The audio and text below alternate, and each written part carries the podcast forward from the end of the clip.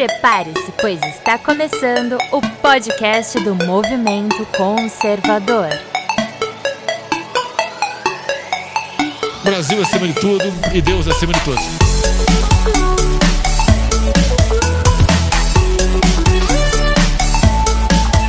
Olá, seja muito bem-vindo ao podcast do Movimento Conservador. Neste podcast traremos assuntos da política cotidiana falada de maneira fácil, sem muita complicação.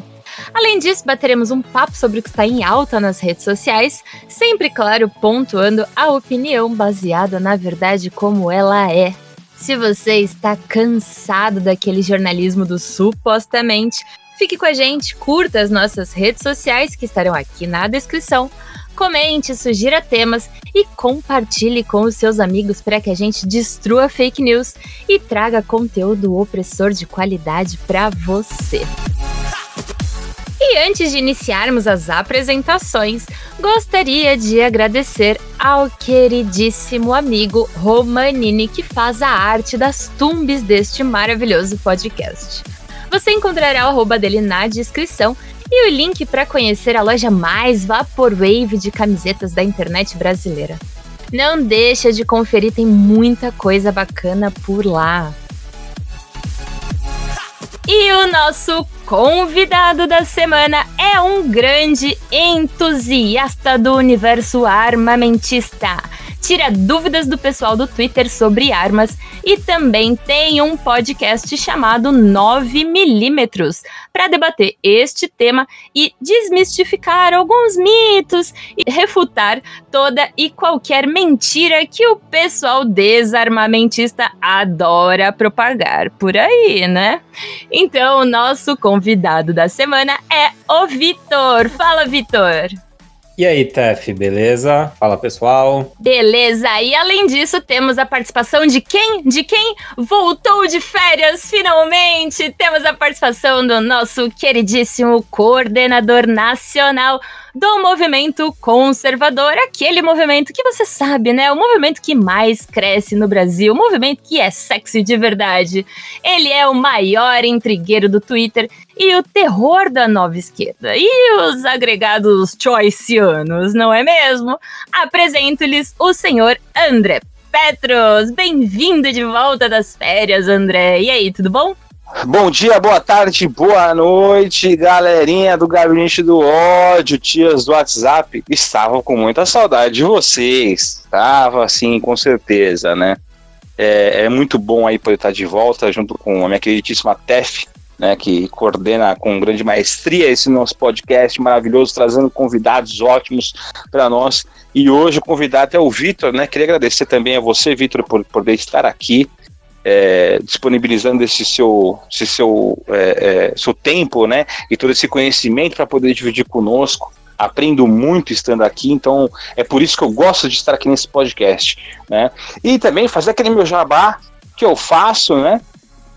Gosto de fazer meu jabá. Sei que muita gente às vezes fala, pô, eu quero fazer o jabá logo no começo do vídeo, mas é importante eu poder falar isso para vocês que vocês precisam conhecer o movimento conservador para realmente fazer parte de um grupo que está mudando o nosso país, né? De fato aí é, nacionalizando a questão conservadora no nosso nosso país, né?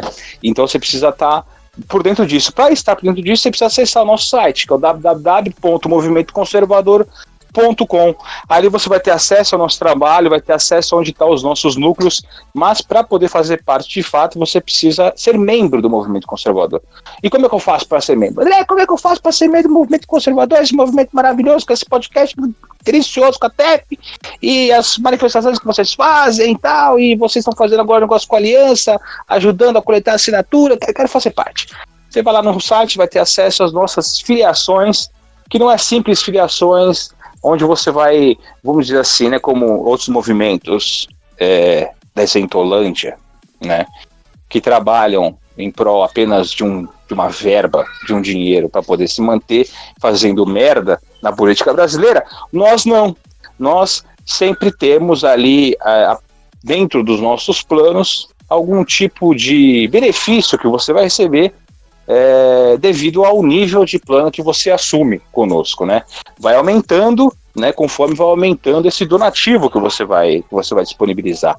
Nós temos curso com o Rafael Nogueira, de Política, Governo e Conservadorismo, vai iniciar um curso agora em fevereiro com o Silvio Grimaldo, de História da Literatura, um curso maravilhoso com o Silvio Grimaldo, hoje para mim é um dos caras mais, intelectuais, mais intelectuais da direita conservadora que nós temos no Brasil, né, sem sombra de dúvidas.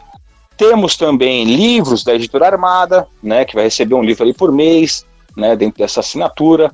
Uh, revista Terça Livre, também tem lá junto, né?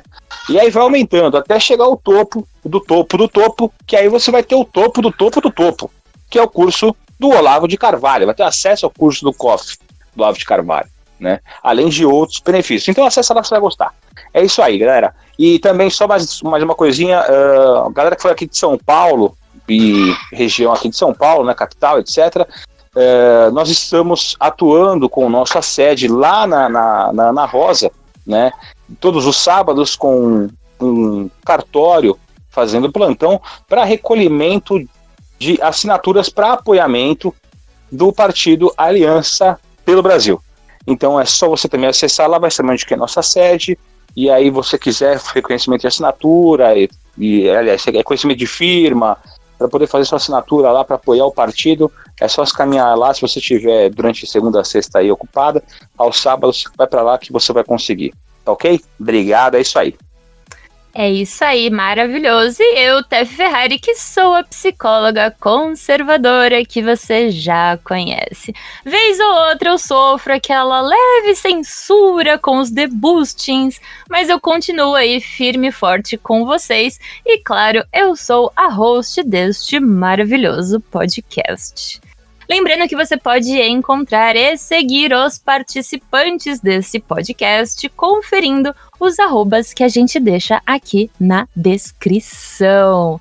Então, bora lá, vamos começar este podcast. Este podcast tem como assunto tema a legítima defesa. Vamos conversar um pouquinho com o Vitor sobre o que, que é essa tal dessa legítima defesa, o que que tá na lei, o que que não tá na lei, como é que funciona, como é que funciona esse negócio de posse, de porte de arma.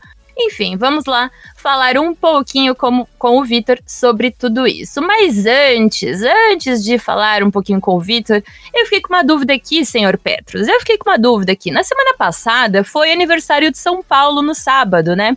Então o movimento conservador ele se é, juntou é, na sexta-feira, se eu não me engano, para recolher as assinaturas, para reconhecer firma do pessoal, para fazer ali, para conseguir é, as assinaturas para gente ter aí o nosso partido conservador, que é o Aliança pelo Brasil do nosso querido Jair Bolsonaro. Você comentou que tem ali a sede do movimento conservador. Você tem o, o endereço direitinho para passar para o nosso ouvinte, senhor Petros? Passe o endereço do movimento aí e além disso, só me comenta também, porque esse ano, né, 2020, estamos com algumas novidades no movimento conservador, né? Temos umas parcerias novas, né? Temos ali alguns cursos novos, né? Eu, eu, ouvi falar que tinha um instituto envolvido, né? Um instituto conservador. Comenta aí, André, comente. Meu Deus do céu, falha monstruosa minha, me desculpe. Me desculpe, é que eu tô um pouco atarefado aqui tentando ajudar minha irmã aqui em casa também né? Com a minha sobrinha, meu sobrinho que acabou de entrar em casa, que eu tive até que regravar a minha introdução, porque o meu sobrinho vem aqui em casa ele quer, ele quer, ele quer participar também. Dá um, dá um oi aí pra galera. Fala, oi galera! Oi! Oi! Foi uma grande falha minha, grande falha minha. Logicamente, dentro dos nossos planos ali também, temos o acesso a diversos cursos do Instituto Burke. Os cursos do Instituto Burke, se você ainda não conhece, eu vou falar uma coisa, meu camarada, você está bastante atrasado.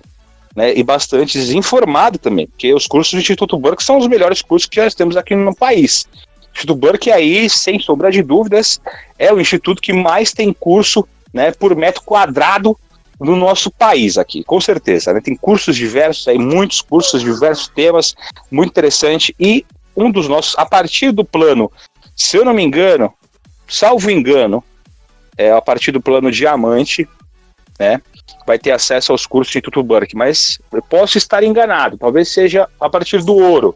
preciso confirmar essa informação, porque eu tô, como eu falei, né, voltando aí aos poucos, né? E então é, é as coisas ainda estão estão meio se clareando para mim novamente. Mas temos sim, temos sim dentro do nosso plano acesso ao curso Burke, né, diversos cursos como falei. O endereço da nossa sede fica na Avenida Vergueiro 2387. Vou repetir. Avenida Vergueiro 2387. Lá é a sede do movimento conservador, né? Então, você que estiver afim de poder conhecer o nosso movimento, conhecer, conhecer o nosso trabalho, estamos lá todos os sábados, a partir das 9 horas da manhã até até sei lá que hora que funciona aquele lugar, mais que eu não sei mais também, que cada vez é uma, é uma, atividade nova que aparece. Lá também tem aula de batucada, tem aula de defesa pessoal, tem os, as nossas palestras que nós fazemos lá, tem agora também a questão do Aliança pelo Brasil, ali que fica um cartório funcionando 24, é, 24 horas, não, das 9 a meio-dia, funcionando ali o cartório.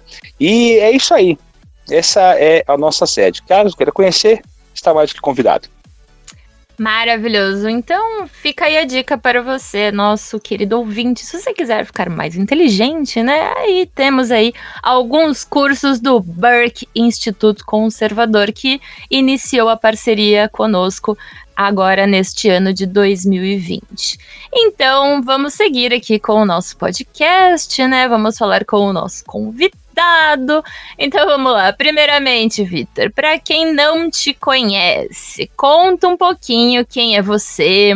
Fala sobre o seu trabalho ali no podcast Armamentista 9mm. Conta pra gente. Então, na verdade, assim, eu sou só um maluco no Twitter que começou a tirar dúvida do pessoal em relação à arma, legislação de armas e tudo mais e estava reclamando que ninguém estava produzindo conteúdo sobre isso, principalmente no formato de podcast. Até que alguém no próprio Twitter virou e falou: Cara, se ninguém está fazendo, faz você. E é o que eu venho fazendo desde então. É, já falei sobre o que, que é ser um atirador esportivo, ou como o pessoal chama de CAC, né? Caçador, atirador e colecionador. E estou tentando falar também sobre cultura armamentista, além da, da parte prática, né, da, de como você ser um, um atirador, como você treinar, o que, que você treinar, e sobre a parte cultural da coisa, né? Que o, o armamentista, ele entende, ele tem um valor, assim, muito forte sobre a liberdade, né? E... Deixa eu ver, no, no mais é isso, eu sou só, é, só mais um armamentista que a gente é menos do que deveria, mas. Faz um barulho. É, a gente tenta fazer barulho, né? Mas, mas a gente é meio que silenciado. A mídia não, não, não dá muito, muito papo pra gente. É só tu ver o Benê, cara. O Benê tá aí faz 20 anos falando, falando e, e pouco aparece. É verdade. Falando em Benê, né? No nosso podcast sobre armamento civil, o Benê tava comentando, ele fez uma piadinha ali no final que ele preferia ponto 45. E aí ele até comentou: ah, o Vitor vai entender essa piada, né? Afinal de contas, Vitor, qual que é a piada, Vitor? Qual que é a piada? Por que você escolheu 9 milímetros para o nome do seu podcast? Então, uh, 9mm, assim como o 45, são calibres clássicos, né? Bem antigos aí, do, do começo do, do século XX aí. Uh, a diferença é que um é americano e outro é alemão. E a minha primeira arma é em 9mm. Então, eu criei o, o, podcast com, com esse calibre, entendeu? E, e existe uma briga entre, entre o pessoal do tiro que geralmente o pessoal mais antigão prefere o 45, que é um tiro muito mais forte, é, um tiro muito mais potente. Mas o 9mm faz o serviço tão bem quanto, tanto que ele é adotado aí em quase todas as forças policiais do mundo. Só o Brasil que é atrasado que ainda usa ponto .40. Entendi. Então elas são ali as mais padrões, né? As mais convencionais, vamos dizer assim. Isso, isso. N não chega a ser um padrão, porque quando a gente fala de calibre, é uma coisa extremamente ampla. Tem calibre para tudo, para todos os usos, né? Mas uhum. assim, é que como o 45 equipou o exército americano por, sei lá, 100 anos, quase, é, o americano tem muito essa paixão pelo ponto 45. E, uhum. Mas o, o 9 hoje em dia é o, é o calibre mais difundido aí, em, em, todos os usos, tanto cenário civil, policial, operacional, militar, calibre de, de, de arma curta, né, de pistola. Mas também se usa em submetralhadora. Ô, louco. é, ficou famoso. Em submetralhadora ficou famoso com aquela MP5, né? No, em algumas operações da polícia alemã, do exército alemão e tal. Vitor, Vitor, Vitor. E então, fala pra gente aqui, cara. É, quanto tempo mais ou menos aí você se tornou um adepto das armas aí? Por que, que você criou essa paixão aí por armas, né? Que é compartilhada aí por uma grande parte da sociedade, né? Que votou no Bolsonaro, sabendo disso daí, esperando que isso fosse acontecer, mas infelizmente o Congresso atua extremamente contra os anseios populares, impedindo que a gente consiga ter o nosso acesso à legítima defesa. É, é, o, Congresso tá tranquilo, né? Porque eles andam com segurança armada e carro blindado, né? Então eles não estão nem aí pra gente, até porque um povo armado é um risco para eles. Mas, na verdade, minha paixão por arma começou desde criança.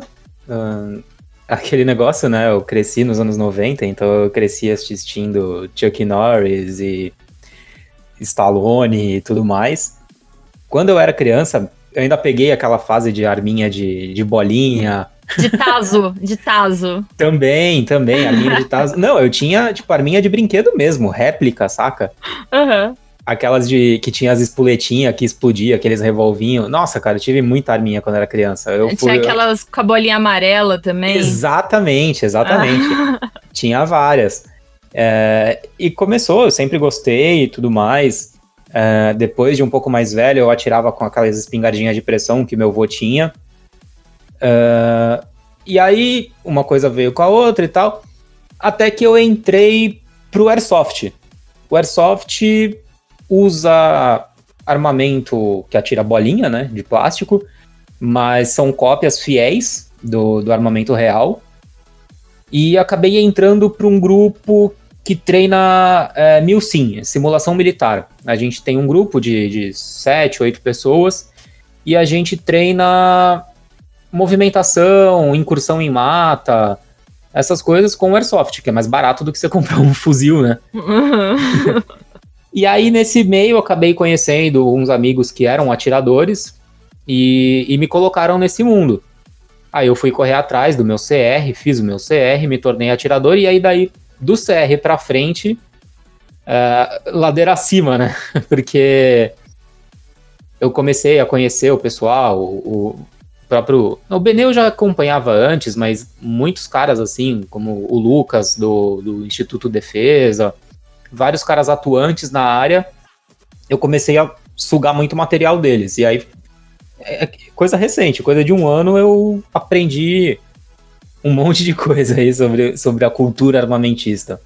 Uhum. E essa é a trajetória. E é engraçado também porque é, essa, essa coisa do, do, da arma, etc., ela é muito mal vista, né, Vitor? As pessoas. Eu lembro que quando eu era criança, teve um negócio na minha escola. Isso eu era criança e eu, eu vivi ali os anos 90 como criança, né? Então, só para contextualizar o ouvinte. Eu lembro que teve uma campanha na minha escola para é, uma campanha desarmamentista. Então, se você tivesse alguma arminha de brinquedo, se você tivesse alguma coisa ali é, que fosse uma arma branca, alguma coisa. Mas, claro, de brinquedo, né? O cara chega com uma pistola né? Então, eu trouxe aqui do meu tio. né? É, você doava ali na, na campanha da escola e eles te davam alguma coisa, eles te davam, sei lá, umas balas, uns chicletes, algumas coisas, sabe? Então, você dá a sua arminha de brinquedo e você ganha em troca aqui um babalu, né? Que maravilhosa essa troca, né? Aí eu lembro que eu tinha minha arminha de taso em casa Aí eu olhei pra minha arminha, pensei no Babalu, olhei pra minha arminha, pensei no Babalu. Aí eu pensei, ah, quer saber? Eu vou ficar com a minha arminha porque é mó legal essa arminha. eu não vou trocar por um Babalu, aquele, aquele, aquele prazer momentâneo, sabe? Ah, não quero saber disso não. Seremos resistência, é isso aí. Seremos resistência. Falando em resistência, é engraçado que a tua história aí com o podcast foi bem isso, né? Então, é, tô interessado numa coisa, eu de repente domino é, tenho um pouco de interesse, curiosidade, tenho algum conhecimento sobre o assunto, vou levantar a minha bunda da cadeira e vou atrás e de repente se eu puder produzir conteúdo para ajudar a galera, ou pra gente aprender junto, pra gente compartilhar conhecimento, foi um pouco isso, né, Vitor, o, o começo ali. Sim, exatamente. É, eu, eu, eu, percebi que ninguém estava falando sobre isso, não, não tinha, já tinha procurado e tal, não tinha achado podcast nenhum que falasse mais ou menos no estilo que eu queria falar, assim, pra galera. Porque até tem um podcast ou outro, mas que fala mais, mais para militar e tudo mais. É, e é isso mesmo. Se você entende de, sei lá, de, de academia, vai produzir conteúdo, porque a nossa galera tem que começar a produzir conteúdo. Uhum. Senão uhum. a gente fica refém aí do, do, da canhotada, né? Sim.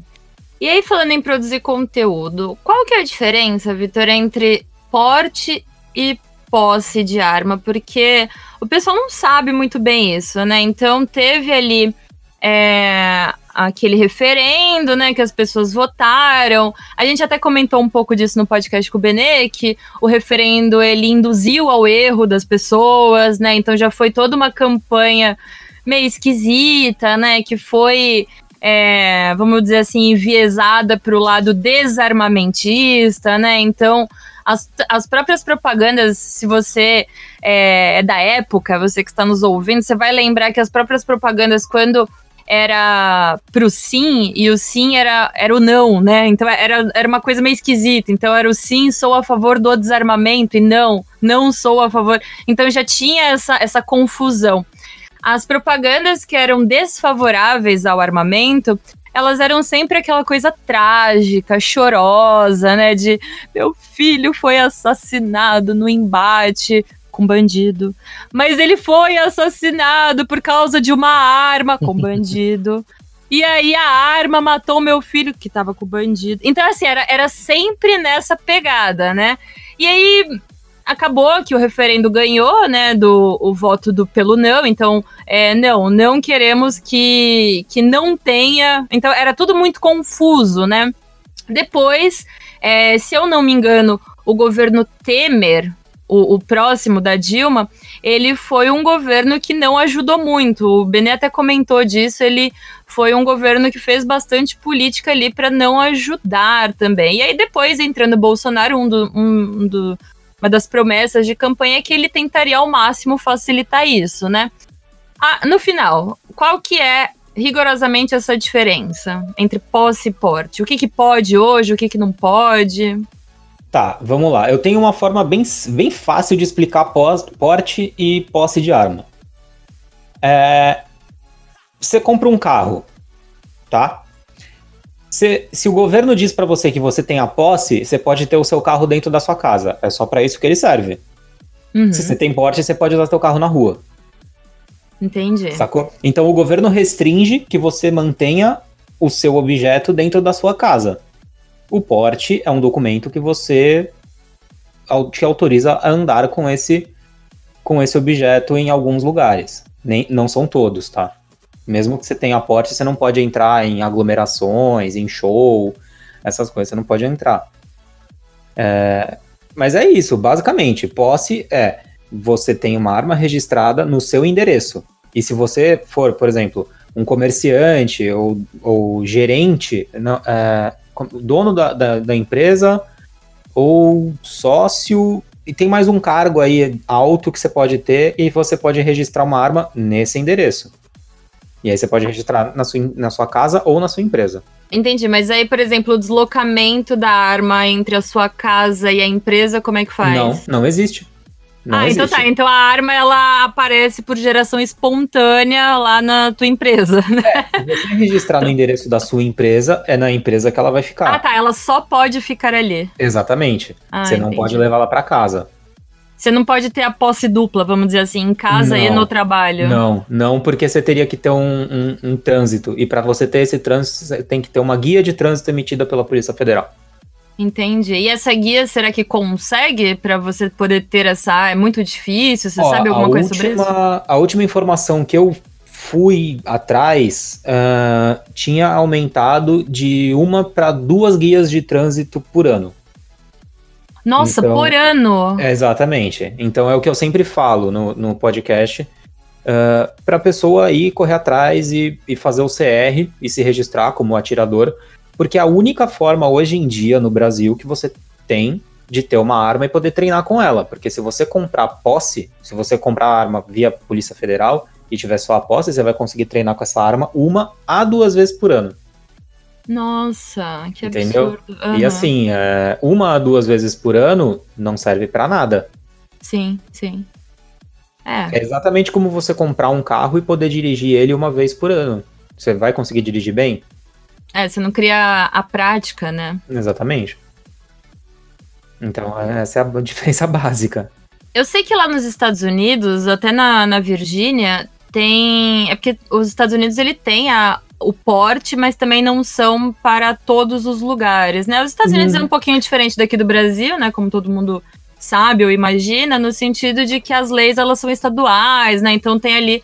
é, tem lugar que apoia, sei lá, que é permitido aborto, tem, tem local que é legalizado droga, tem, enfim, tem, tem cada estado tem uma determinada legislação.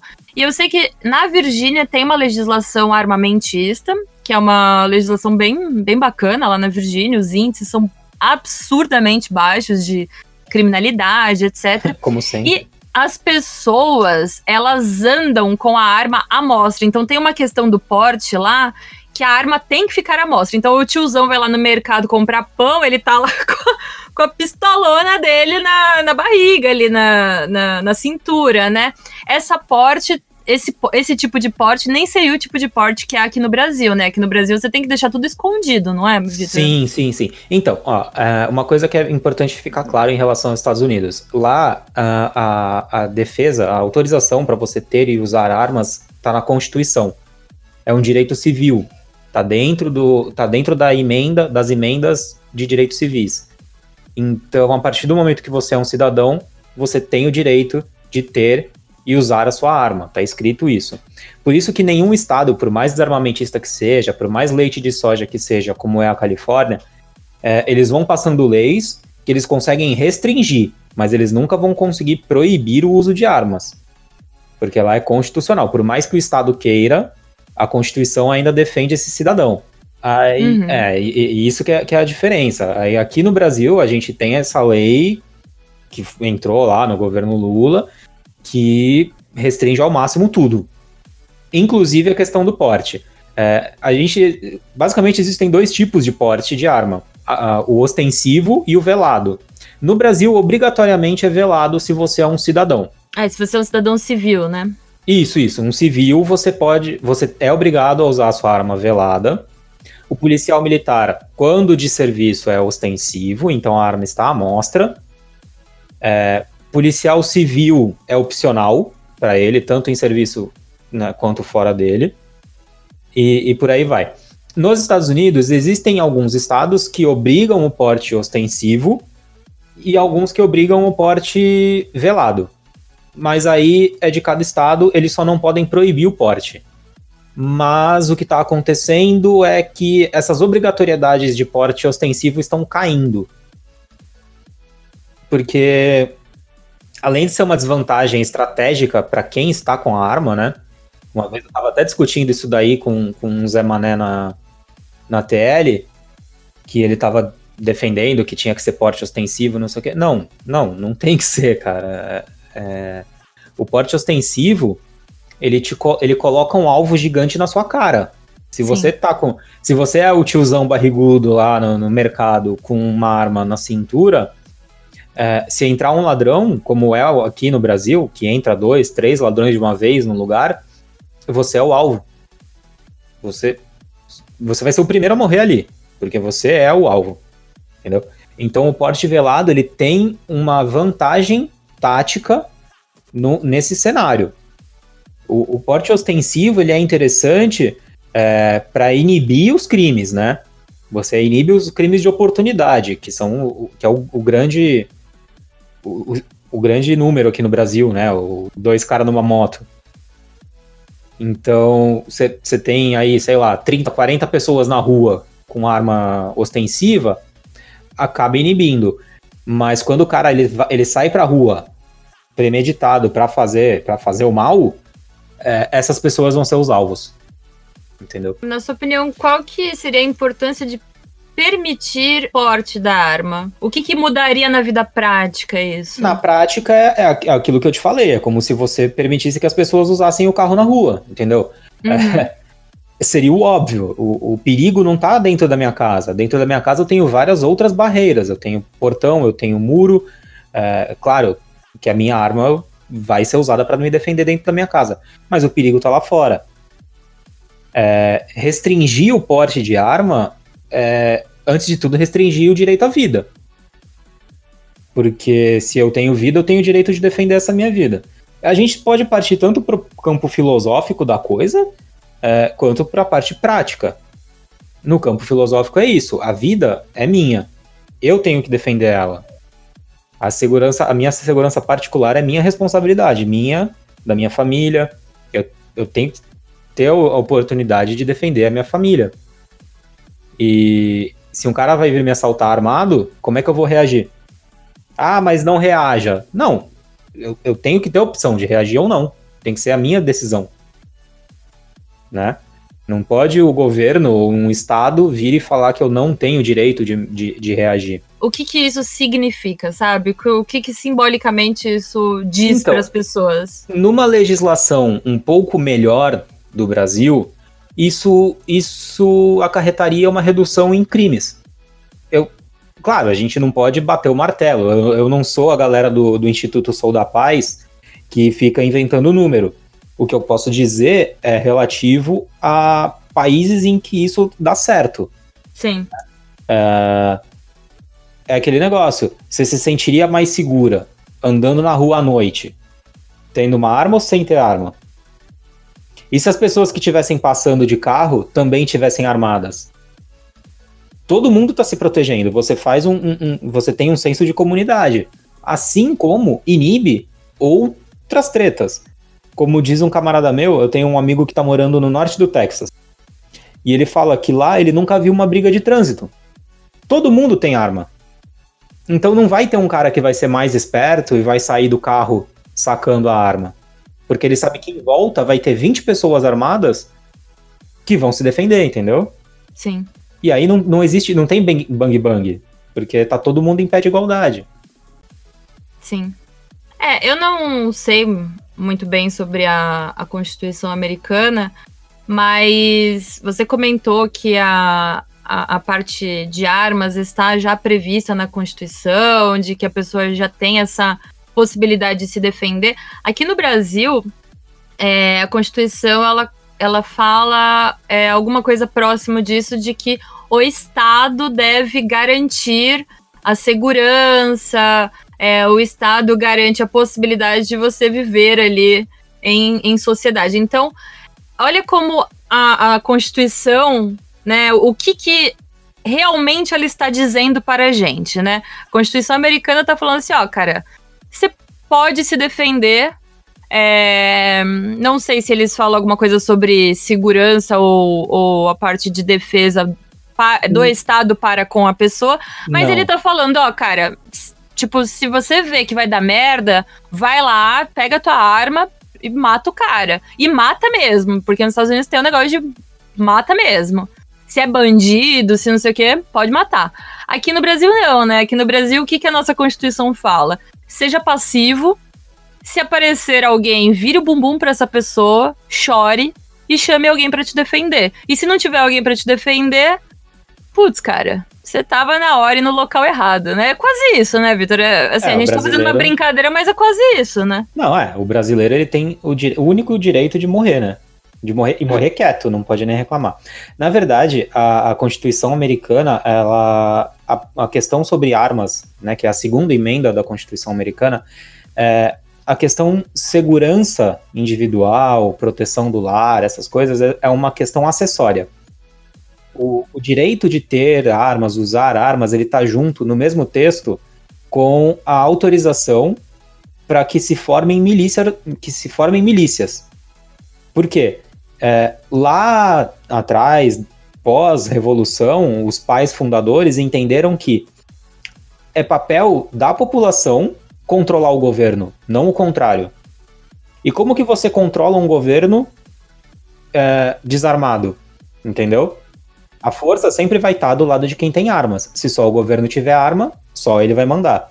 Então, é, na Constituição, eles, eles colocam isso: o, o, direito de ter e portar armas e formar milícias. Tanto que a gente está vendo isso na Virgínia. Várias organizações é, se mobilizando contra os ataques à segunda emenda que está acontecendo lá. Então é uma questão é, mais uh, contra a tirania. Aqui, aqui no Brasil a gente tem muito essa questão de armas relacionada à segurança, porque é o nosso problema. Claro que é, um dia a gente vai conseguir discutir sobre o Estado gigante que a gente tem, sobre uh, as ideias imbecis que a gente tem de, de, de tudo dentro do Estado, né? É, inclusive a Constituição, né? Você obrigar o cidadão a depender só do Estado para segurança, para saúde, não sei o quê, é um Estado tirânico. É que a gente, aqui no Brasil, a gente ainda é muito bunda mole para lutar contra isso. Mas é, é, basicamente essa diferença que a gente tem é, até no, em relação a armas, né? Sim. Sabe que você comentou é, sobre essa questão de se defender da tirania, né? É, todo podcast a gente dá alguma dica cultural da semana, né? E eu tinha colocado um livro neste podcast, mas eu acabei trocando por outro, né? Então, já que eu troquei por outro, eu coloquei preconceito contra as armas, mas eu tô com um livro, inclusive ele está nas minhas mãos, que ele tem tudo a ver com isso que você falou, que o livro chama Hitler e o desarmamento. Então, como o nazismo desarmou os judeus e os inimigos do Reich. Eu vou ler aqui a parte de trás do livro, até para o ouvinte que se interessar. Inúmeros estudos documentaram como a ditadura nazista reprimiu seus adversários políticos, judeus e outros inimigos do Estado, né, entre aspas. Por alguma razão, os historiadores não, consider não consideraram as leis e medidas nazistas de restrição de posse de armas de fogo como elementos essenciais à criação de uma tirania. Então é exatamente isso que o Vitor comentou com a gente. É, o cético pode dizer que uma população armada não faria diferença, mas o regime nazista certamente não agiu a partir dessa premissa. Então, esse livro é muito bom e ele explica exatamente aquilo que o, que o Vitor comentou. Então, antes dessas ditaduras, né, antes dessa desses governos tirânicos, autoritários e que fizeram aí absurdos com campos de concentração. Imagine você estar armado. Imagina, chega ali o, o, exército do Hitler, bate na tua porta e fala: Ó, oh, meu filho, você vai pro campo de concentração. Ah, é? Sabe? Então você tinha a possibilidade de se defender. Então eles desarmaram a população justamente para isso que o Vitor falou, não ter essa contrapartida de defesa, né, contra essa, essas tiranias aí. Então ficou aí como uma dica a mais. Também vou deixar aqui o link deste livro na descrição do seu podcast, ok? Então vamos seguir. Vitor, você comentou ali do Texas, né? Que você tem um amigo que mora lá, que é da briga de trânsito. Briga de trânsito, meu filho do céu. Isso daí todo mundo fala, né? As pessoas gostam de tratar brasileiro feito retardado, né? E é feito retardado ou é feito criança, né? Porque infantiliza ou é retardado. Então, é de uma ou outra, né? Então, assim, lá nos seus podcasts do 9mm, que inclusive eu também vou deixar o link aqui na descrição para você conhecer. Inclusive, o Benê falou super bem nesse podcast. Você aí que tem interesse, que, que às vezes não tem acesso ao, aos conteúdos, aos textos do Benê e quer escutar um podcast armamentista, dê uma olhadinha no podcast do Vitor, que é muito, muito bom, viu? Inclusive recomendado por Benê Barbosa. Lá nos seus podcasts, você costuma dizer que se preparar para situações que você nunca. É, que você espera nunca vivenciar. É mais ou menos isso que você fala, né? Você se Sim. prepara para não ter que viver, mas mas se prepara, né? Exatamente. Então conta um pouco sobre essa frase e sobre esse estereótipo idiotizado, né? Que pessoas armadas são um potencial risco em brigas de trânsito. Meu Deus do céu! Sabe? Quebrou é, meu retrovisor, vou matar o motoqueiro. Vou dar um tiro no cara, exato. É. Ah, Cara, eu não consigo entender, assim, o- esse argumento desse pessoal. Eles realmente são estourados a esse ponto de, de pensar que eles. Porque isso diz mais sobre a pessoa que tá falando do que a, do que a outra pessoa. Porque a. cê- ó, vai lá. Tef, você foi fechada. Você realmente puxaria uma arma e atiraria em uma outra pessoa? Em um outro Ah. ser humano? Com certeza. Principalmente na TPM. Aquelas, né? Acabou com o argumento do meu. Né não? Acabou com o argumento. Né, Então, acabou o podcast. Obrigada. né? Não, jamais, jamais. Cara, é, a, galera, a galera perde um pouco a noção da- de consequência das coisas. Tudo bem, o Brasil tem um sério problema é, no judiciário e tudo mais, a gente é muito garantista e bibibi. Ok, mas você realmente quer levar pra sua vida um homicídio? Entendeu? É, o, pe- o pessoal perdeu o senso de proporção. Entendeu? É, isso é um absurdo completo, cara. É, sabe? Tratar a vida dessa forma. A gente, a gente treina, a gente realmente se prepara, porque a gente sabe que no mundo existem pessoas ruins. Só que eu não sou uma pessoa ruim, entendeu? Eu não saio de casa ah, pra praticar um crime. Eu não saio de casa pra assaltar, pra, pra cometer outros crimes piores, pra tirar uma vida. Entendeu? Essa galera tem que, tem que saber separar a pessoa que tem essa intenção e a pessoa que não tem essa intenção a- nós, como, como cidadãos e tal, a gente não tem. A gente não mata pessoas por prazer, ou por esporte, ou porque é divertido, ou porque não vai dar nada. Sim. Ah, entendeu? Até porque, né, Vitor, em casa a gente tem faca, não tem? No- No churrascão no final de semana, qual, qual que é a diferença? De verdade, assim, vamos pensar junto. Qual que é a diferença entre eu ter uma arma e de repente eu tô com uma puta faca afiada? Eu podia enfiar isso aí na jugular de alguém, eu mato igual, não é? Exatamente. Na sua cozinha, eu te garanto que tem pelo menos umas duas ou três facas capazes de serem usadas para matar alguém. E você nunca fez. Mesmo com raiva. Sim, esses dias Entendeu? mesmo teve uma notícia que acho que uma, uma mulher doida lá, ela matou um cara, matou acho que o marido dela, com aquele canudinho do chimarrão, sabe? Do, da- Ah, com a bomba. com a bomba, é que eu não sei o nome Pode desses negócios. Eu vi, eu vi, eu vi. Então, não é? Eu acho que é- não é parecido, porque aquele bagulho é afiado pra caramba, ela espetou no cara e eu acho que até matou o cara, se eu não me Sim, engano. sim. É, teve uma vez que eu arrumei uma, uma treta no Twitter porque saiu uma notícia de que um homem matou a esposa com um golpe de tijolo. E aí eu perguntei se iam proibir o tijolo também. É, O exatamente. estatuto da destijolização. Os pedreiros perderam todos os empregos, né? É, Acabou. aí, pô, veio o pessoal ficar bravo comigo. Gente, é é uma questão de pensar, sabe? Não é o objeto que vai matar as pessoas, cara, é, a- é você, é a pessoa. Só que, assim, não é tão fácil, assim, você matar alguém, sabe?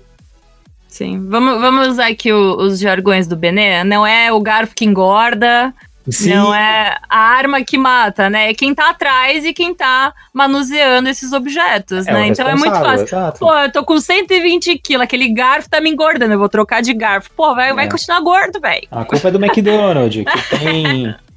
Que, que tem copo de Coca-Cola de, de um litro. Gente, não, né? Você é responsável pelas coisas, cara. E sim, você é responsável se você atirar em alguém, saca? Sim. É, isso daí é justamente você tirar a responsabilidade de si e passar para outro ou outra coisa, né? Então é, é bem isso, né? As pessoas estão ficando imaturas por falta de responsabilidade e de responsabilização. Acho Exato. que vai por aí. Então vamos começar aqui, Vitor, falando sobre legítima defesa, que é o tema deste podcast. A gente acabou falando muito de legítima defesa dentro aí desse papo sobre Constituição, etc. Mas assim, o que, que é a legítima defesa? O que, que caracteriza a legítima defesa? Então, por exemplo, toda e qualquer reação, ah, vamos dizer, armada, né? Porque aqui a gente está falando sobre isso. É, a um assalto, ela pode ser caracterizada como legítima defesa? Quando que é? Quando que não é? Como é que funciona isso? Tá, vamos explicar, assim, é, detalhe, eu não sou advogado, é, não, não, não manjo de direito, nem nada.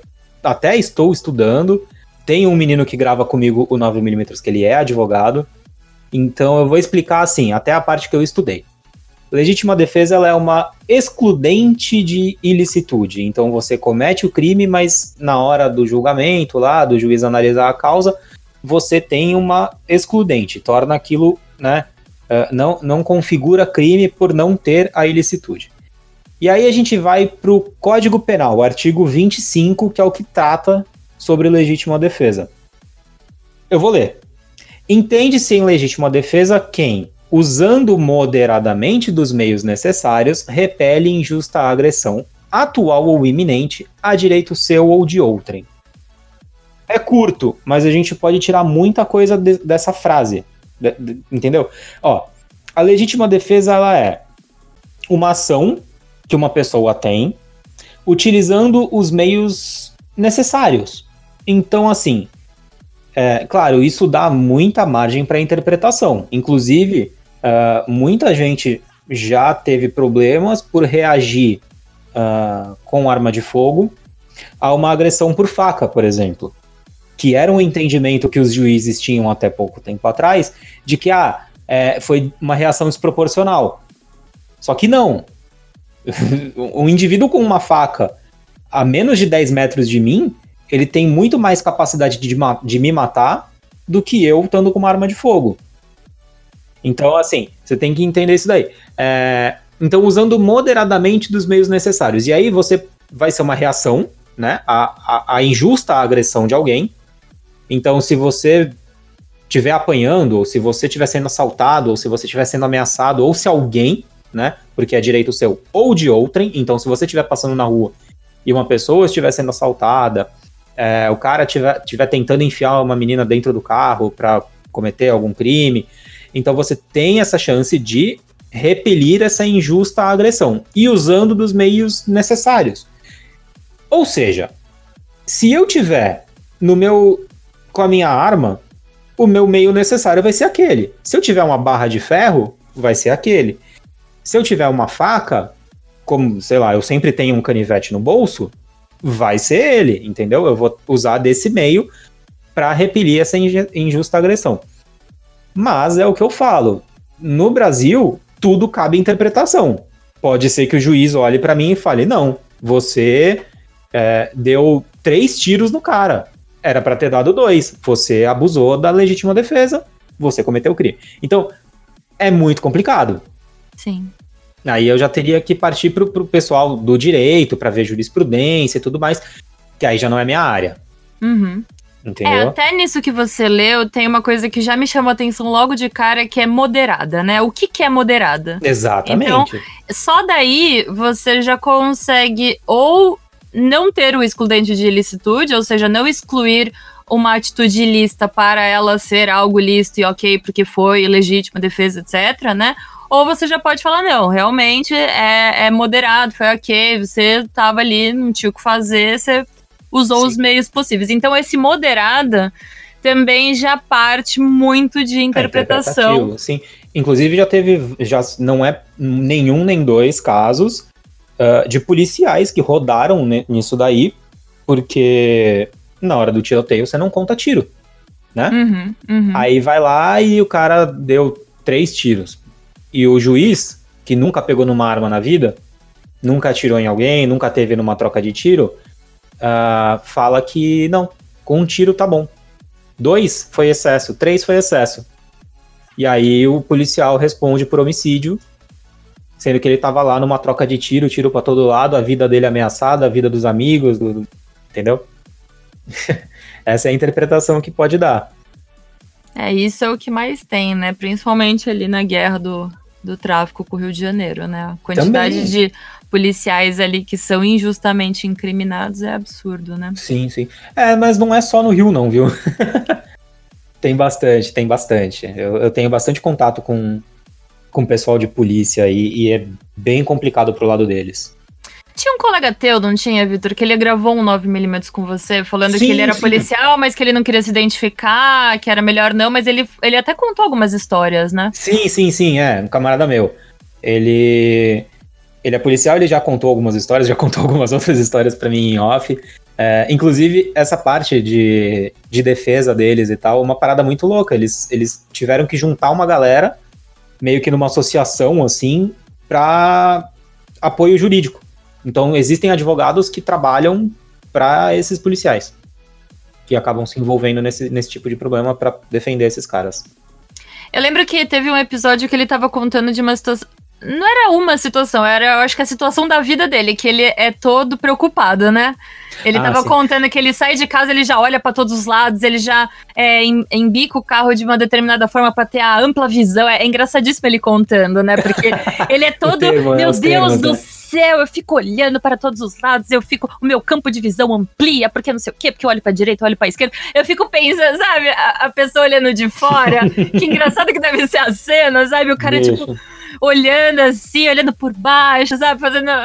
Então, então assim, ó, é, é- não, não, não chega a aparentar, porque assim, algumas pessoas, como eu, a gente acaba incorporando isso daí também, mesmo não sendo policial, a gente, por treinar tanto, por estar nesse ambiente, a gente acaba incorporando algumas coisas, como é, sempre que possível estacionar o carro de ré, é, ter visão dos lugares. Eu, puta, eu nunca entro num restaurante e sento de, de costas para a porta.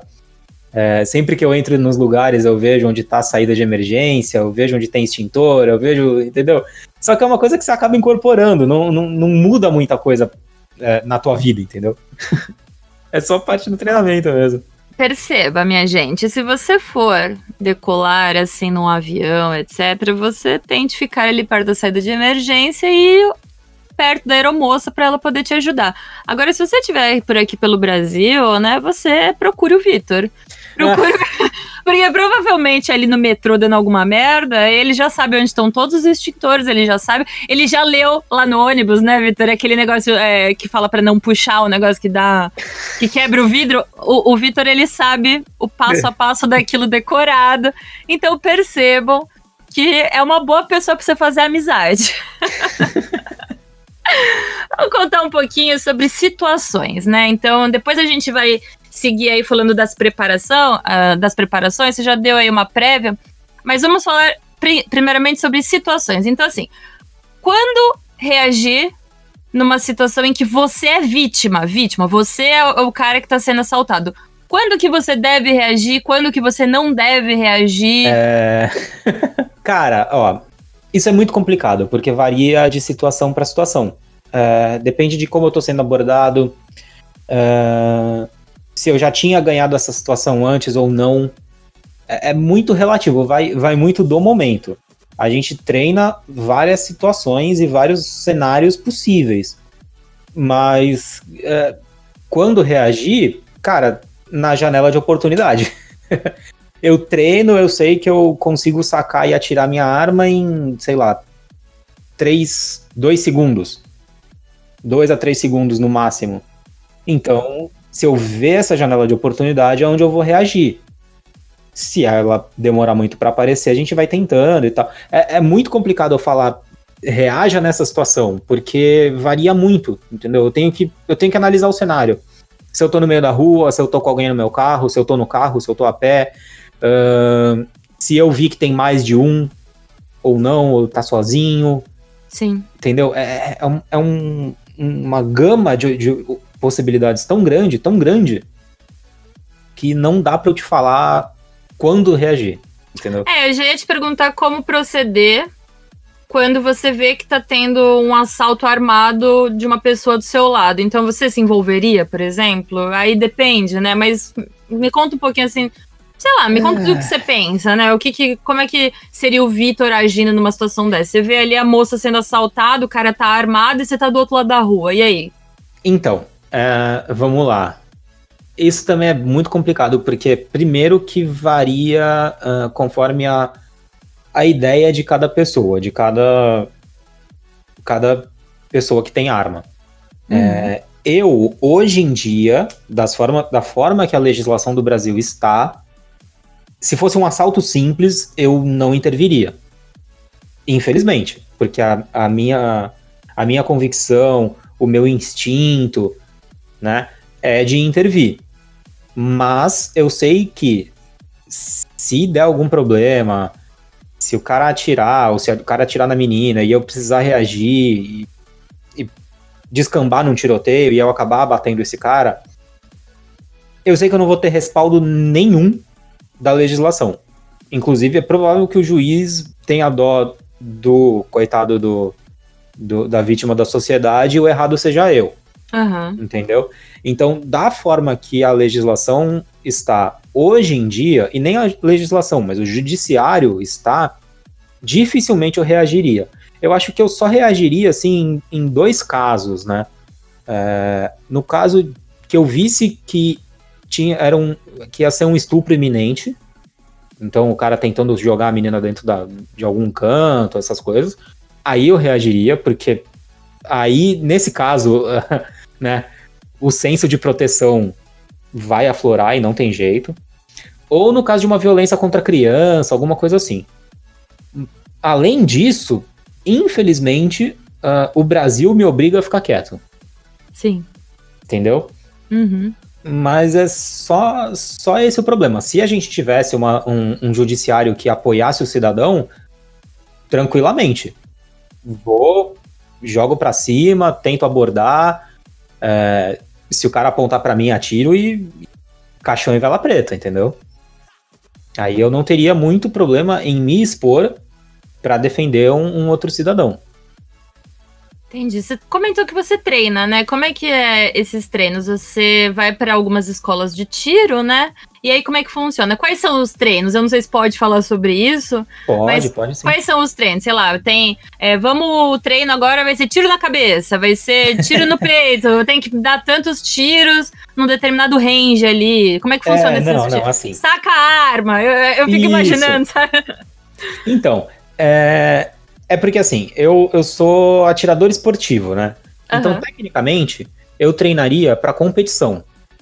Esse menino que grava comigo, o Guilherme, ele é atirador esportivo e pratica. Ele, ele compete em várias divisões, em várias categorias.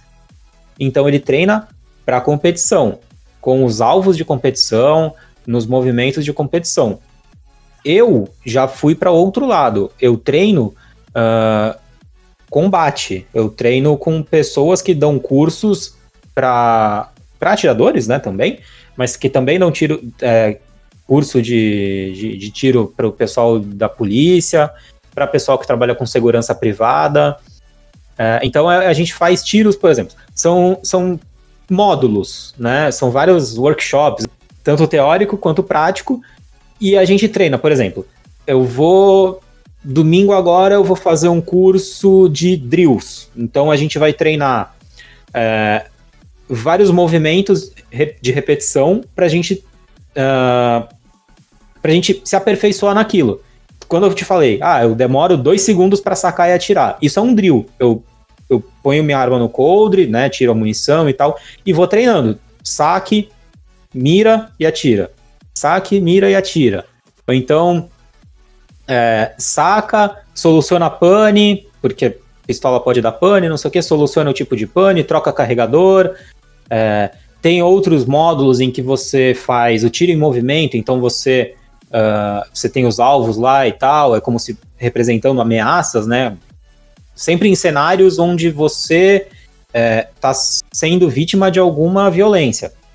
Uhum. Então, você ou atira de dentro do carro, sai correndo, se movimenta, aprende a atirar se movimentando, aprende a trocar carregador eh, se movimentando, procurar abrigo, onde se abrigar, como se abrigar, como atirar de trás de um abrigo. Então, são vários módulos que vão ah, te preparando realmente para um combate, para um combate urbano, eh, que é o cenário que a gente vive, infelizmente. Aham.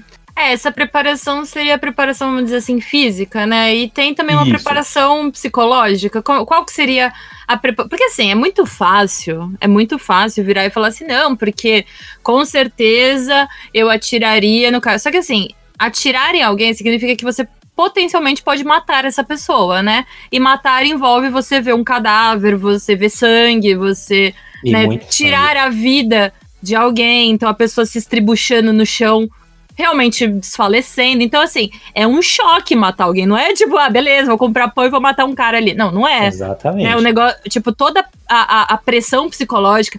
Tem até um. Eu não lembro se é um filme, se é um documentário que eu vi, que era com combatentes de guerra. Provavelmente, se for um filme, é um filme meio documental. É, essa era a linha.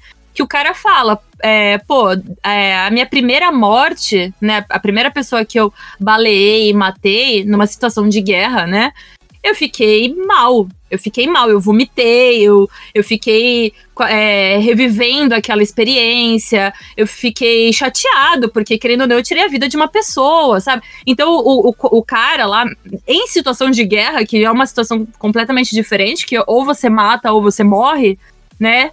É, o cara ele tava extremamente mal e ele falou assim: olha, depois você acaba conseguindo fazer isso, mas você nunca costuma. Né? Até porque quem acostuma com a morte e matar as pessoas é bandido, né, gente? Exatamente, então, é um ninguém tá acostumado. Aí, então conta pra gente como é que seria, assim, do ponto de vista psicológico, qual seria a preparação, a, a, a análise da situação, enfim. Então, esse é o problema, entendeu? Porque para o treinamento físico, a gente tem diversos instrutores, escolas, centros de treinamento, uh, protocolos e workshops e tudo mais. Para o psicológico, não tem. É, é, um exercício que cada pessoa tem que fazer antes de sair de casa, é, sempre que for portar sua arma. É, é varia de cada um, entendeu? Eu, eu realmente. Cara, eu, eu, gravei já um podcast sobre isso, onde a gente deu aí as nossas opiniões baseadas em nada, porque a gente. Uhum. Ninguém aqui é psicólogo além de você. Mas Cara, é, é bem isso. O que eu tenho, o que eu tento abrir a cabeça da galera é isso. É, você não é o super-homem, você não é o, o Chuck Norris, saca?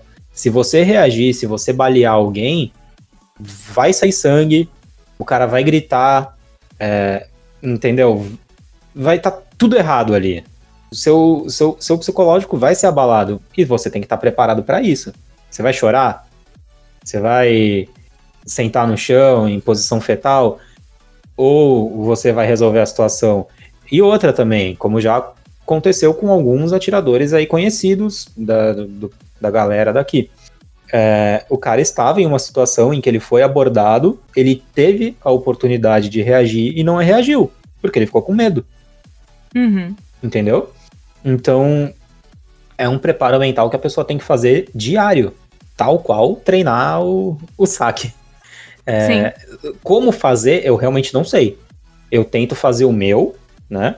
Me preparar e tal, sempre pensar que uh, eu nunca vou fazer nada de mal, nada de errado. Eu sempre, a gente sempre vai estar tá na, na reação a uma agressão, né? Que eu não queria, mas a pessoa procurou. Então, é um exercício. Se vai dar certo na hora, também não sei, entendeu? Eu nunca passei por isso. E pretendo nunca passar. Se Deus quiser. É, entendeu? Você falou ali sobre revólver, né? Sobre, sobre pistola, né? E aí, Vitor? Revólver ou pistola? Ah, pam, pam, pam! Eu tenho uma forma muito fácil de responder isso daí e provavelmente as pessoas vão me xingar. Aí você sai do, você sai do Discord. É, falou, pessoal. Essa é, é a minha forma de responder. Não, jamais. É, revólver ou pistola? É essa a pergunta? Isso. Tá, eu vou te responder fazendo uma pergunta. Em qual século que você quer? No século XIX ou no século XXI? Ah, no século XXI. Cara, revólver era uma ótima arma. No século XIX. Uhum. A gente evoluiu. A gente evoluiu, ué. Mas qual que é a vantagem de um de outro? Porque tem, tem o pessoal que é apaixonado por revólver, né? Sim, tem o pessoal que é apaixonado por revólver. Sabe o que, que eu ouvi? O que eu ouvi? Que o revólver, ele é melhor, eu acho que isso daí é bem coisa de gente velha mesmo. Sim. Mas o revólver, ele é melhor porque ele não pode, ele não existe chance de pane mecânica, não é? Então, uh, sim e não. Existe sim a possibilidade de uma pane mecânica do, do, do revólver ali, qualquer sisteminha de giro de tambor e tudo mais, pode acontecer. Mas é não... é bem menos do que uma não, pistola. É muito difícil. Mas assim, de pane mecânica numa pistola também é muito difícil. A não ser aí alguns modelos que a gente sabe de algumas marcas aí que dá uns problemas. Mas, inclusive, essa marca famosa eu tenho uma e nunca me deu problema.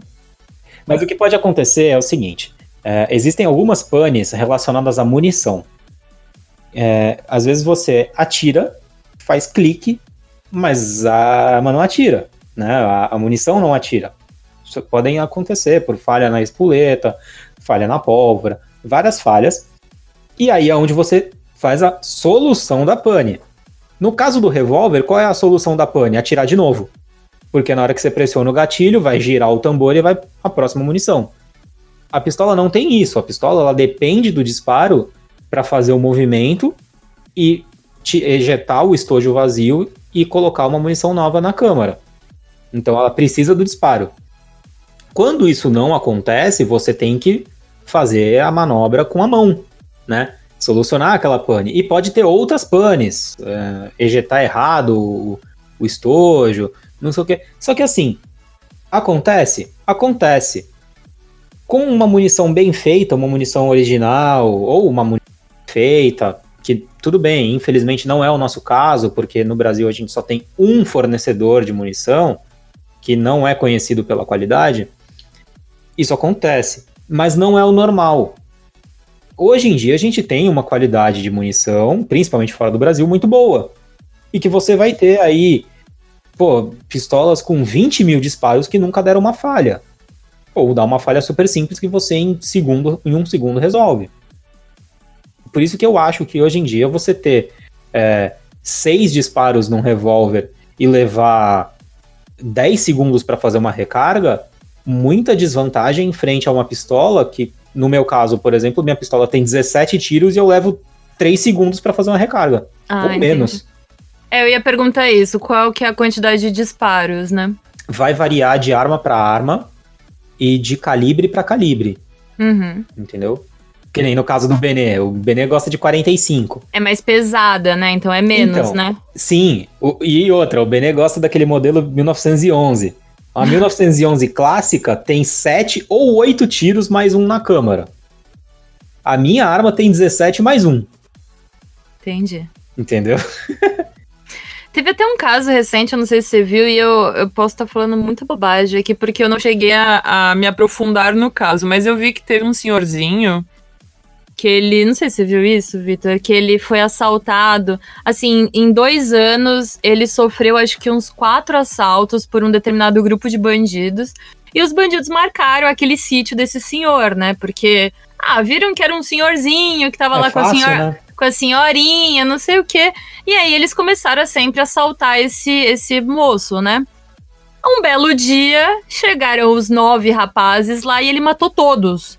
Aí eu até pensei, caramba, o tiozinho era o Chuck Norris, né? Imagina, ele matou todos, todos, os nove bandidos, ele matou todos. É então um vídeo já... de ele... WhatsApp isso aí, não é? É, não sei se você viu isso, posso estar eu... falando bobagem. Então, eu vi, eu vi, circulou aí nos grupos de atiradores e de, de clube de tiro que eu tenho, mas, assim, eu não consegui achar onde foi, uhum. entendeu? É, ficou tudo muito nebuloso, e meio que ali, pela situação do, dos corpos e tal, claro, eu não sou investigador e nem nada, mas pela situação. Tava meio estranho. Tava esquisito, tava com muita cara de tribunal de crime aquilo ali. Então, geralmente, os próprios bandidos ali se julgam e se matam. Mas eu não sei, entendeu? É porque, e aí assim, coloca o tiozinho como o é, cara é, porque, que agiu. É, porque esse tiozinho, assim, ninguém sabe quem é, ninguém sabe onde foi tá faltando muita informação, sabe? Então eu, eu, eu, eu mas também eu não fui muito atrás, eu não, não consegui apurar isso daí. Mas para mim não parecia. Eu trouxe essa história porque eu fiquei pensando, gente, numa, com uma arma, nove tiros, ele teve que recarregar, imagina, o senhorzinho ali tendo que é, manusear entendeu? aquilo. Aí eu fiquei pensando, caramba, o cara colocou a bandana, né, e foi, né?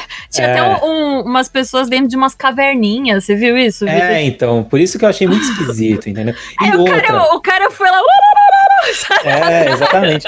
E como, e como esse, esse camarada meu da PM também sempre diz, cara, é, a hora que o primeiro tiro voa, geralmente esses vagabundo corre. Entendeu? Esse, esses ladrãozinho pé de chinelo, uh, no primeiro tiro que eles recebem de volta, até porque eles não estão acostumados, né? Eles correm. Principalmente depois que o primeiro tomba, aí que os caras correm mesmo. Eles não vão ficar, entendeu? Claro, Deu a gente ruim. não pode é, claro, dentro de um treinamento e tudo mais, a gente nunca vai contar com isso. A gente sempre vai tentar fazer o maior número de, de alvos e tudo mais. Mas geralmente é o que acontece, pelo menos é o que diz esse camarada meu. Mas aí, por exemplo, se o cara corre, ele tá de costa. Se ele tá de costa e você atira, você tá errado. Segundo a, segundo a legislação, não é? É, é, é, então. Segundo a legislação, não. Né? Porque não fala nada. Mas Não provavelmente. tem o aquele juiz- negócio que o cara, se ele tiver de costas e ele for, é, ele for abatido de costas, tem um negócio que não, não, é, não é Então. legítima defesa. É, então, é um entendimento, né? É um entendimento. Isso não consta. Lá no artigo 25 não tem nada sobre que tá de costa, tá de frente, tá de ponta cabeça, isso não tem nada.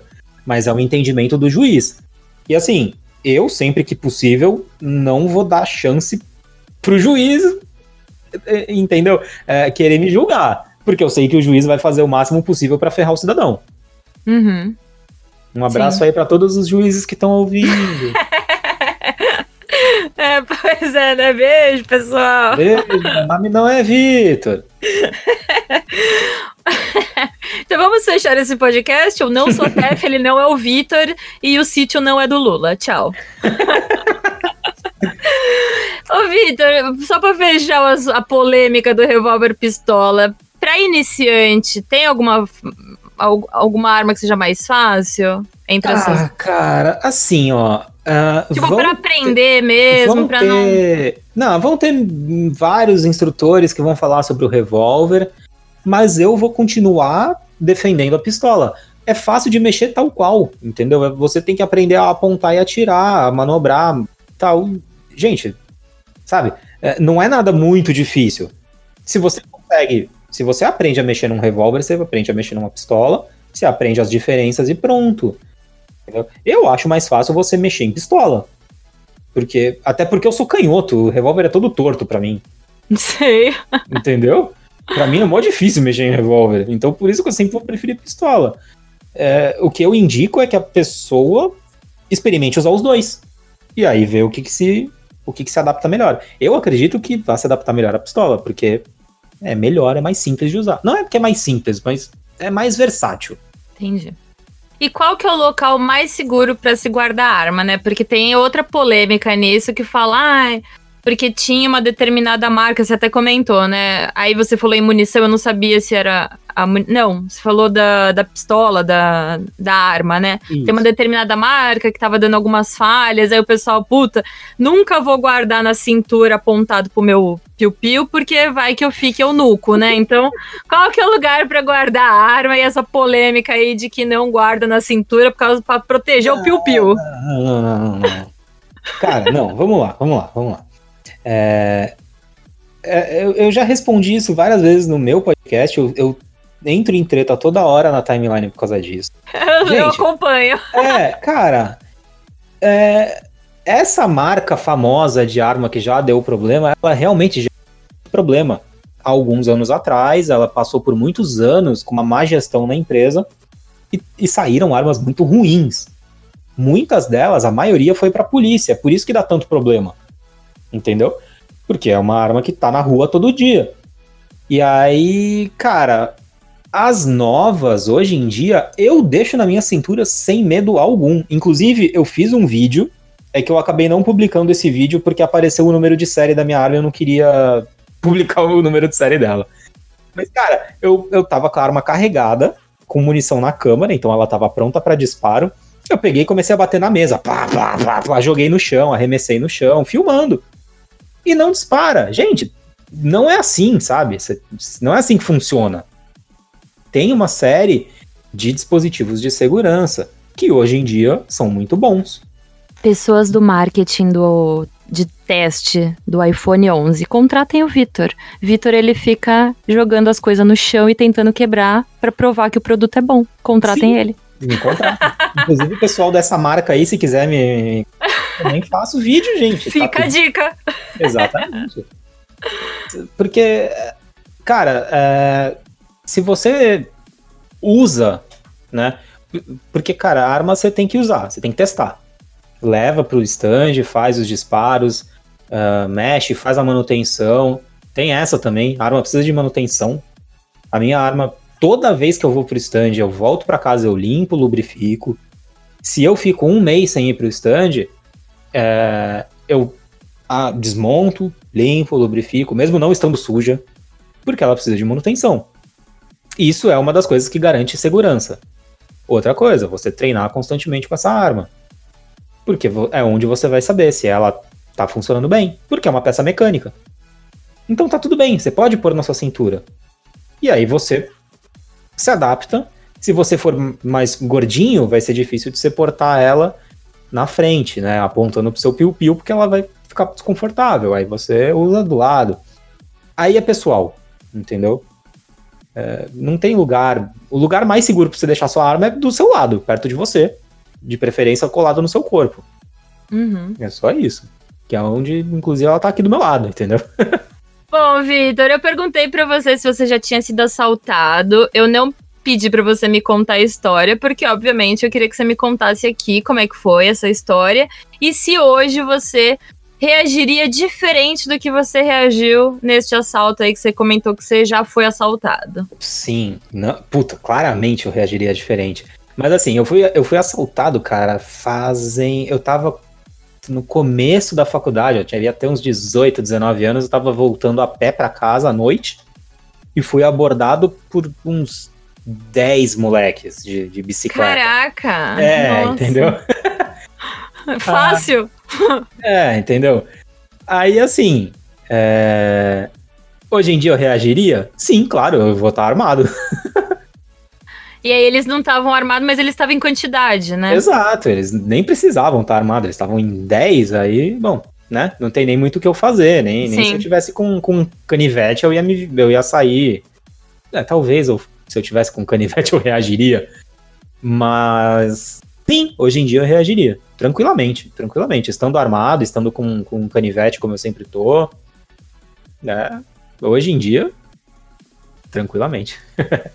Entendi. Então, para fechar este primeiro bloco aqui do nosso podcast, qual que seria a sua dica para quem quer conhecer mais esse universo armamentista, além de escutar ali os seus podcasts para conhecer um pouquinho é, da parte teórica e as suas vivências, etc. É, qual, que, qual que seria a sua dica sobre clubes, algum site que você queira me passar, que daí eu deixo aqui na descrição? Quais são as dicas aí pro, pro pessoal que tá animado, mas que tem medo? Como é que tira esse medo? É, enfim, como é que faz aí? Tá, ó, eu vou de cabeça, assim, o que eu lembro. Tem muita gente muito boa produzindo conteúdo uh, na internet sobre isso. Ó, dois caras, além, além do Benê, né? Uh, dois caras que são muito legais e tem uma, uma visão uh, até, até filosófica da coisa muito legal é o Lucas Silveira, do Instituto Defesa. E aí você pode procurar por Instituto Defesa uh, no Google, que você acha. É, inclusive, esse site é legal porque eles têm uma lista de muitos e muitos clubes pelo Brasil. Então você vai lá, seleciona a sua região, seu estado, e ele te dá uma lista por cidade uh, de clubes que tem. Então, se você estiver procurando algum clube, quiser saber como é que é, como é que é um clube, como funciona um clube de tiro, uh, muitos clubes de tiro hoje em dia já estão fazendo o processo de, de CR, né, do registro uhum. de atirador. Então, você pode entrar lá e procurar esses, esses clubes próximos da sua região. Uh, então, o Lucas, ele, o Lucas, ele produz conteúdo tanto no Instagram do, do do Instituto Defesa, como o dele, pessoal. Uh, tem, tem uns vídeos legais no IGTV lá dele.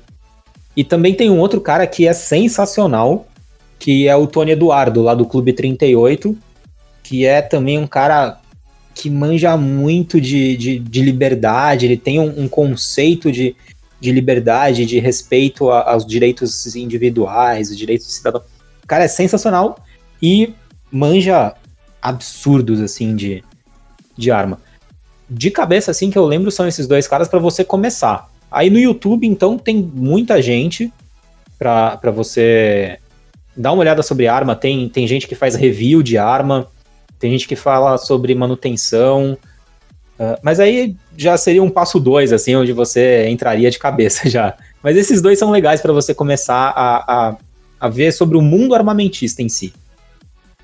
Legal. Inclusive, o Instituto Defesa também acho que tem alguma parceria ali, ou eles têm um, um bate-papo ali, eles têm um, um, quadro no YouTube que é o Café com Pólvora, né? É sim, o, sim, é bem legal. É o Lucas Parrini, inclusive.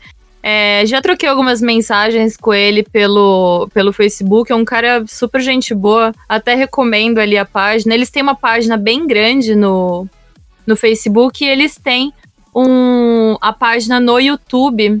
E aí, nesse Café com Pólvora, tem vários episódios que eles batem um papo, conversam, né? Acho que o, o Silveira é o, é o organizador ali, então eu tenho bate-papo com ele, né? É bem legal. Já, já acompanhei, já assisti e vale a pena.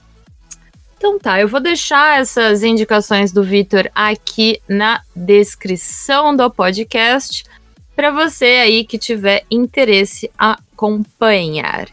Então é isso, este primeiro bloco. Acho que, obviamente, a gente não falou tudo sobre legítima defesa, mas a gente deu aí um, pelo menos para abrir um pouco a cabeça das pessoas, né? Então, se for para reagir, tem que reagir com consciência, né?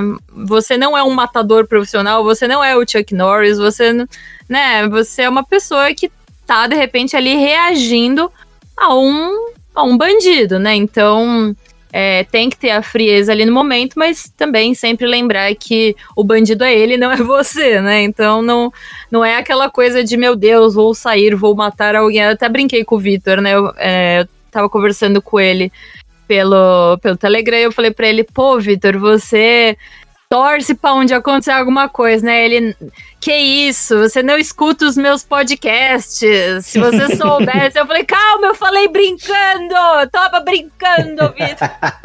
Ele, não, imagina, a gente nunca espera, mas estamos preparados caso alguma coisa aconteça, né? E aí a gente falou um pouco de legislação também para você ver como o Brasil ainda está muito atrás e tudo é muito desorganizado e tudo acaba ficando na mão daquelas pessoas que vão decidir, né? Se você agiu de boa fé, se você agiu de má fé, e muitas vezes essas pessoas não não estão muito bem intencionadas, né? Beijo, juízes, não sou a TEF, não sei quem falou isso, alguém pegou o microfone, não tenho nada a ver com isso.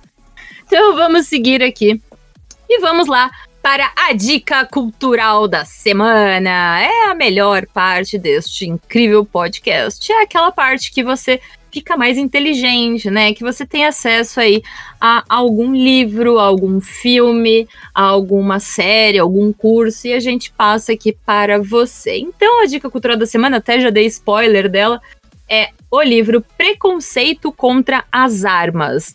É, porque quase tudo que você ouviu sobre o controle de armas está errado. Maravilhoso, né? Então, o debate sobre armas na mídia em parte por causa do seu óbvio apelo emocional, e é bem o que o Vitor comentou aí ao longo do podcast, é repleto de lugares comuns e teses fantasiosas, né? Então, o cara vai andar armado, vai ter uma briga do trânsito, vai, né? Tudo isso é tese da cabeça deles, né? Do, principalmente do pessoal da esquerda aí.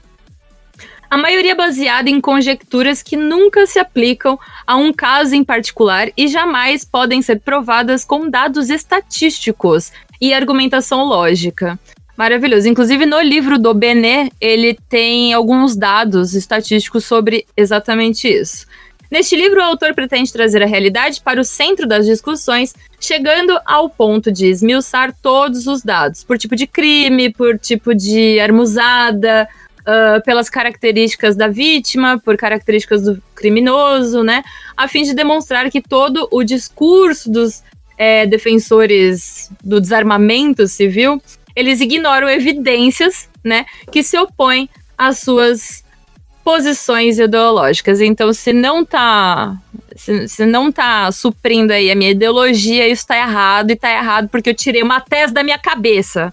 É basicamente isso. Então, este livro Preconceito contra as Armas, ele vai te mostrar factualmente o que que é, por que, que isso tudo está errado, tá bom? O link para esse livro estará aqui na descrição do seu podcast. Então, confira lá e compre este livro caso você tenha interesse, beleza?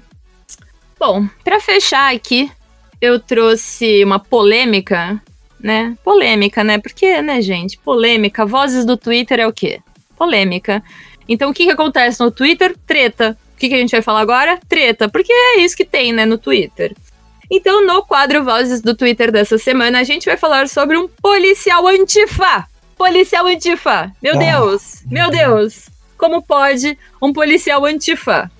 Como Ah. pode, Vitor? Como pode? Então, aqui só para só as pessoas saberem. Eu vou falar aqui o nome do, deste rapaz.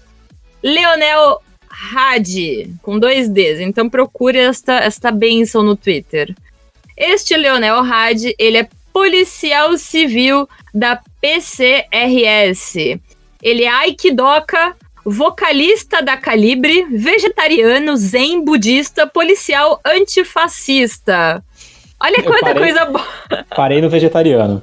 Parei no vegetariano. Parei no aikidoka. Gente do céu. Ok, beleza.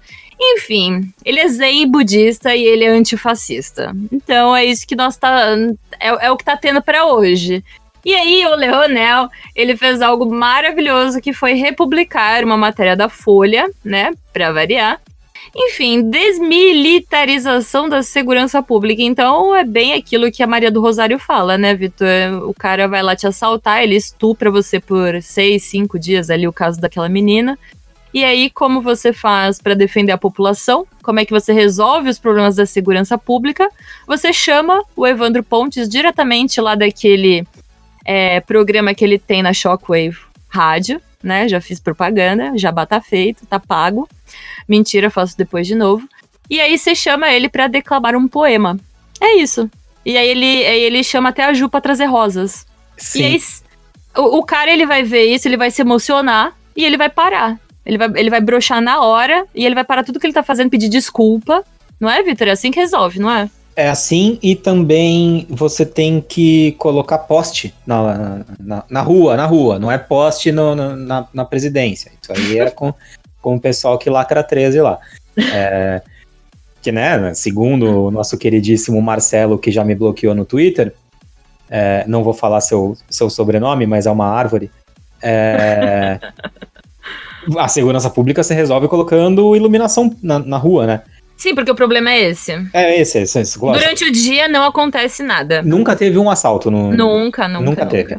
É. Gente, assim, vamos lá, vamos lá. É, eu, eu, eu costumo me irritar um pouco com isso. Então. Eu nem percebi. Não, não, não, né, não, claro que não. Nunca. Mano, vamos lá. Vamos lá. Eu, eu vou. Eu, eu, eu aposto aqui. Aposto. Eu, eu, eu dou um curso grátis. Nossa, que susto. comigo. Que susto. Não, calma. calma, calma. Eu, eu levo, eu levo, eu levo para atirar comigo, eu pago a munição de quem conseguir achar um cara ou uma mulher ou sei lá, ou coisa, porque hoje em dia, né, não é só homem e mulher, que se declare antifascista, mas que te explique o que é fascismo. Valendo. Sem ser aquela teoria maluca das vozes da cabeça deles. Que o cara te explique o que que é o fascismo baseado no fascismo. Entendeu? E aí a gente vê. Se o cara te explicar legal, beleza, fala comigo, eu te levo pra atirar e pago tua munição. Então tá, então tá valendo. Se você achar alguém assim, não vale contratar ninguém pra falar, tá? Não vale ator. Tem- a gente vai ter que auditorar isso, porque está valendo o curso do Vitor. Não, calma, gente, eu não sou instrutor, tá? eu tô falando que eu levo pra atirar comigo. Ah, tá. Então é o curso que o Vitor falou que vai levar. Exato, exato, é isso aí, ah, tá bom. É, tá bom, O beleza, curso ok. do não instrutor, Vitor. É, o curso. Do não instrutor. Então tá. Então, e esse negócio antifascista, né? Porque esse negócio antifascista é uma doideira, porque eu já vi o símbolozinho. Assim, é, eu, eu converso isso às vezes com, com uns amigos meus, que, sei lá, você. é, você já ouviu falar da marca, sei lá, é, Dove? Tudo bem, eu peguei uma marca famosa, mas você já ouviu falar da marca Razer? Vamos pegar aqui uma marca de voltada pra, pra área nerd. Já ouviu falar da Razer, Vitor? Sim ou não? Já tem o mouse deles. Beleza, o Vitor ele é playboy, ele tem o mouse. Agora tem gente que nunca ouviu falar da, da marca da marca Razer. É, quando você escuta o, o nome desta bendita desta marca, você vai ver que toda vez agora, a partir de hoje, ouvinte, toda vez que você entrar num site voltado para informática, nas, nessas cabum da vida, etc, etc, você vai ver essa marca, porque isso daí se tornou, né, algo que está ali na, na, na tua cabeça, né, que fica ali guardadinho na tua memória, né, então esse negócio do, do selinho do Antifa, eu nunca tinha visto isso. Isso, claro, esse ano e ano passado eu acabei me aprofundando mais em política, eu comecei a ver. Mas eu nunca tinha reparado nisso. E aí, eu comecei a ver que existe tudo, tudo existe Antifa. Antifa é quase que uma marca, é quase que um, um, um estilo de vida, sabe? Você. não, é sério, porque, tipo, o pessoal vegano não fala, não, veganismo não é só com, não comer animais e adjacentes lá dos animais, é um estilo de vida, é uma ideologia, é tipo toda uma palhaçada. O Antifa também, cara, ele tem para tudo. Tem time de futebol Antifa, tem professor, tem, né, um, um pessoal ali de, de sindicato dos Antifa, tem policial, grupo organizado de polícia Antifa, tem músicos Antifa, tem tudo Antifa. Se eu, se eu for, sei lá, no, no açougue e falar assim, ó, oh, me vê 100 quilos de maminha, mas é Antifa ou não é Antifa? Tem tudo, tem tudo. Antifa tem pra tudo. E aí, principalmente nessas alas ideológicas voltadas para a esquerda, estes grupos de antifa são muito presentes, né? E aí eu não vejo, ô Vitor, aí até me comenta aí o que, que você acha disso, mas eu não vejo relação com o cara ser policial. E eu, eu não entendo, eu não, eu não consigo entender como que um policial consegue entrar para um grupo antifa. Esses grupos, eles se dizem, né, combater o fascismo, combater aí é, a desordem, a, a é, manter as coisas. Isso é o que eles dizem, né? Vamos tentar é, reprimir essa, essas pessoas. Tem até um. Tem um negócio aqui que eu publiquei faz um, alguns meses, que é um panfleto que distribuíram na saída da USP. Isso tá lá no meu, no meu perfil, tá, é o tweet fixado do meu perfil. Então aqui, ó, eu vou ler para vocês.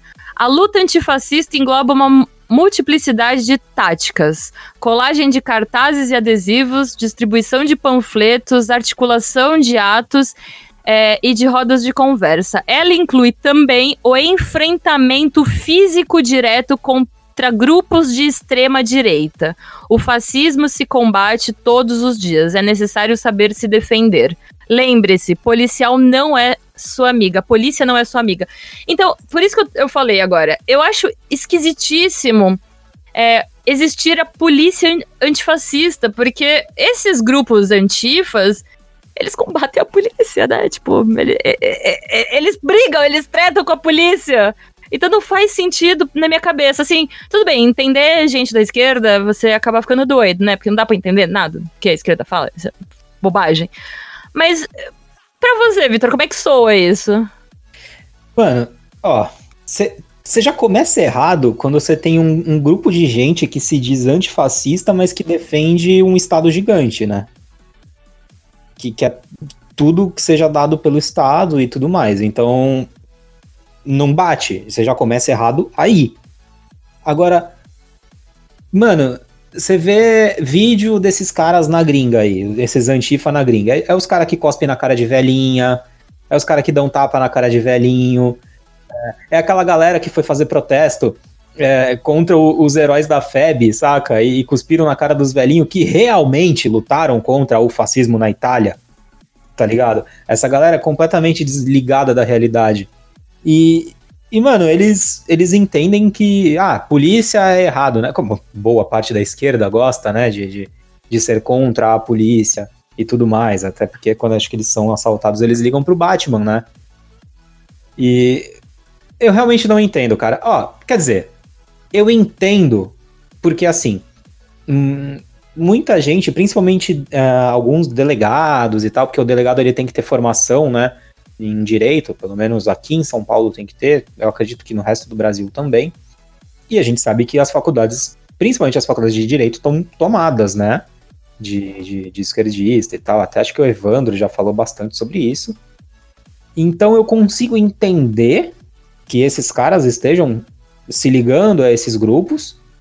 Eu só não consigo entender que problema que esses caras têm na cabecinha.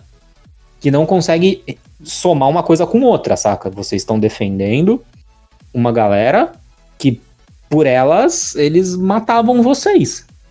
É, é tipo, não sei, tá ligado? É tipo o, o, o homossexual que defende comunismo, saca?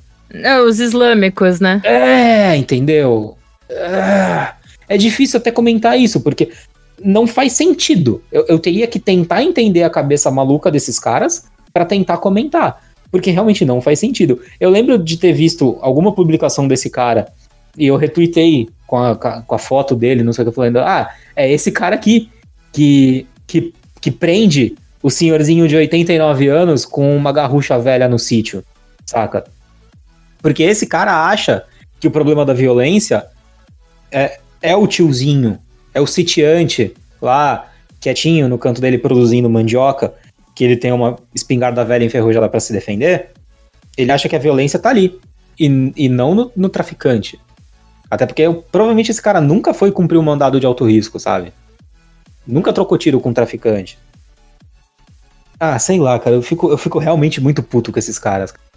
É, eu tava dando uma pesquisada esses dias e aí eu tava vendo que você chamar alguém de fascista, ele se enquadra como crime contra a honra, né? Então é considerado injúria, né? Hum. E aí hum. tem, tem até uma parte aqui na, na, Deixa eu ver aqui a lei. Os crimes contra a honra são definidos no artigo 138, 139 e 140 do Código Penal.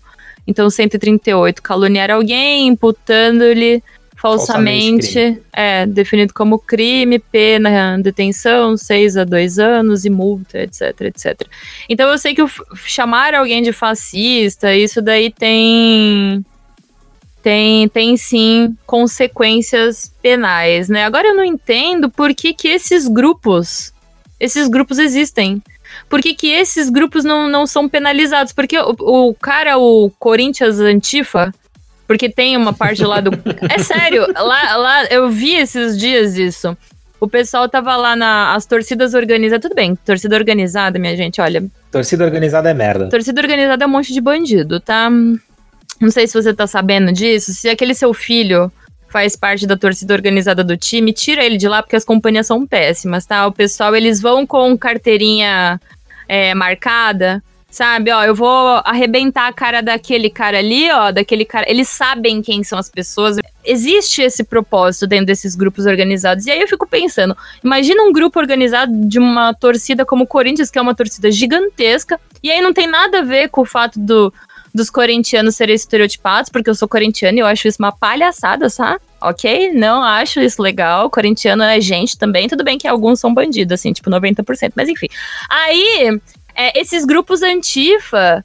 Por, como que como que isso existe, sabe? Tipo, se você tá com isso na sua camiseta, se você tá estampando isso ali, por que que não é punido? É, só a gente pegar o caso aí. Cara, toda hora tem alguém no, no, no Twitter ou por aí defendendo genocídio de estimação, né?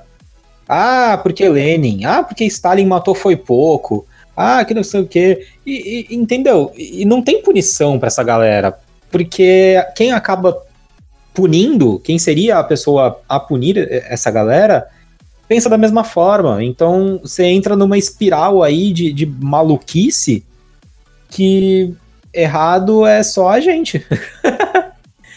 porque a hora que. Assim, vamos lá. Quantas vezes por dia o, o Bonoro é chamado de nazista, de fascista? Quantas vezes por dia a gente é chamado de fascista? Pô, o, o, um colunista aí maluco da Folha não chamou um monte de artista de fascista só porque uh, eles não se posicionaram contra o, o Alvin e não sei o que, não sei o que lá. Entendeu? A galera banalizou a palavra e, e não tá. Ninguém tá processando. Esse é o problema. A gente não se mexe para processar essa galera. Uhum, uhum. Assim como também a gente não se, não se mexe para devolver, né? Apesar que a, que a gente devolver, a gente tá errado. É. Aí nós seríamos os vilões, ó, tá vendo? Era, é. era opressor mesmo, ditadura bolsonariana. Exatamente, entendeu? Mas, sei lá, cara, eu, É que também, assim, vamos lá, eu também não sou uma pessoa muito calma, né? Apesar de. apesar de, de, de claro, é, é, o que eu falei, assim, gente, tá tudo bem, sabe? Eu não vou dar um tiro em alguém por causa disso. Mas eu sairia no soco tranquilamente. Mano, não me chama de um, de um negócio que é abominável, sabe? É Sim. É tipo você chamar um homem de estuprador, cara. Isso não é legal. Isso é Alô, abominável. Maria do Rosário. Entendeu? Isso é abominável. Não, não normaliza esse discurso, porque você acaba autorizando a violência contra essa, essa galera, entendeu? Contra, contra essa galera, digo eu. Se você. Se, se, as mulheres começam a chamar todo homem estuprador, você normaliza que esses caras sejam agredidos. Porque afinal ele é um estuprador. Entendeu? Sempre não é. Esse cara é um nazista, sendo que ele não é. Então, mano, a gente tem que partir tem que partir para ação. A real é essa. Desculpa. ou ação física ou ação na justiça. Temos que devolver aí algumas coisas também, né? Porque não dá para ficar toda hora sendo sofrendo aí uh, os maus tratos e as agressões dessas pessoas e simplesmente ficar tudo bem, né? Então vamos vamos nos mexer também, né? Enfim, este foi mais um podcast aí do movimento conservador. É, já queria agradecer você que ficou aqui durante essa uma hora e pouquinho conosco, né? Falamos sobre bastante coisa nesse podcast. Acredito que vai ser um podcast bem instrutivo. Então, se você gostou, lembre-se de curtir, comentar, compartilhar, né? Estaremos também presentes na rádio Shockwave. Então, tem. É, um quadro lá na rádio que é sobre podcasts. Então teremos alguns podcasts que já foram gravados, né? Os podcasts um pouco mais antigos, etc. Lá no quadro Senta que lá vem podcast, né? Pela maravilhosa aí, Ju, que foi a idealizadora da primeira rádio conservadora do Brasil. E às sextas-feiras também estarei lá. Na semana passada foi o meu episódio de estreia, espero que vocês tenham gostado, né? Então, se vocês gostaram, continuem acompanhando aí que tem muita coisa bacana por vir na rádio Shockwave. E aqui no Movimento Conservador, né, como sempre a gente comenta, né, o, o André estava ali no começo do podcast, ele teve que se ausentar, então por isso que vocês não escutaram mais ele comentando nada, mas ele já deixou o recado, né? O movimento conservador é o movimento que mais cresce hoje no Brasil Estamos aí presentes em todo o território nacional, praticamente, estamos crescendo. Se a gente não está presente fisicamente, provavelmente é, tem algum grupo de Facebook, algum grupo ali de Instagram, então procure que o movimento conservador está aí por todo o Brasil. Feliz ao movimento conservador. O André comentou bastante aí sobre os planos, sobre as vantagens que você tem nessa filiação. Lembre-se que o nosso site é www.movimentoconservador.com. Nós não temos o BR ao final. Nós somos muito chiques, nós somos internacionais. Então é isso.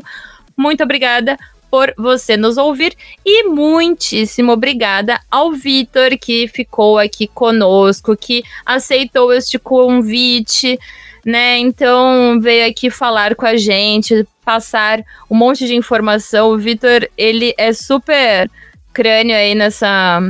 Talvez menos do que ele se acha, mas para mim, que sou muito, né? Para mim, que sou leiga, todas as minhas dúvidas, esses dias mesmo eu tirei uma dúvida com o Vitor. Eu falei, Vitor, eu vi um vídeo teu que você dá um tapinha na arma, o que, que era aquilo, né? Por que, que você tava maltratando? Aí ele me contou, ele me explicou. Então, obrigada, Vitor, pela sua presença aqui. Dê as suas considerações finais.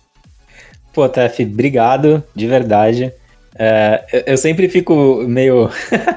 meio sem graça, assim, quando o pessoal fala que eu entendo, não sei o quê, porque, cara, eu sou só mais um maluco aí. Vitor é foda pra caralho! ele entende de tudo, todas as perguntas que vocês tiverem, vai lá, pergunta tudo pra ele, ele é incrível, ele é maravilhoso, ele entende tudo, ele é quase o Benê do século XXI. Cara, ele é um novo ler... Benê, ele é um novo eu Benê. Eu preciso ler muito para chegar no Benê. Mas enquanto isso eu atiro. Benê é. falou, o Benê falou que você vai substituir ele, hein? Que isso, cara? Que responsa, não coloca essa na minha, não. Ele falou, ele falou aqui no podcast que é, ele tenta, mas ele é muito ocupado, não sei o quê, mas existem bons garotos nascendo aí, tá vendo? Colocou você como um bom garoto, meu filho. Aí, ó, tapinha nas costas. Nossa, cara. Não, fazer um adendo. A hora que você, que você soltou o podcast, eu ouvi e falei: Caraca, mano, o Benê já ouviu meu podcast. Eu fiquei envergonhadíssimo. Porque eu não imaginava chegar, sério, de verdade. É... Mas, cara, ó, assim, Fico à disposição, precisando, só chamar. Se quiser gravar de novo, estamos aí. Minha DM tá aberta, se alguém tiver alguma dúvida. De, vez em quando eu tô lá resolvendo dúvida pro pessoal em relação à documentação, é, legislação, essas coisas. Não sou expert em legislação, às vezes eu vou indicar a outras pessoas para informar. Mas Tô à disposição. Querendo, só chamar. então é isso, meu povo. Muito obrigada novamente. Obrigada, Vitor. E é isso aí. Gravamos mais um episódio do seu podcast preferido, o podcast do Movimento Conservador. E até a próxima. Até mais. Falou! Brasil acima de tudo e Deus acima de todos.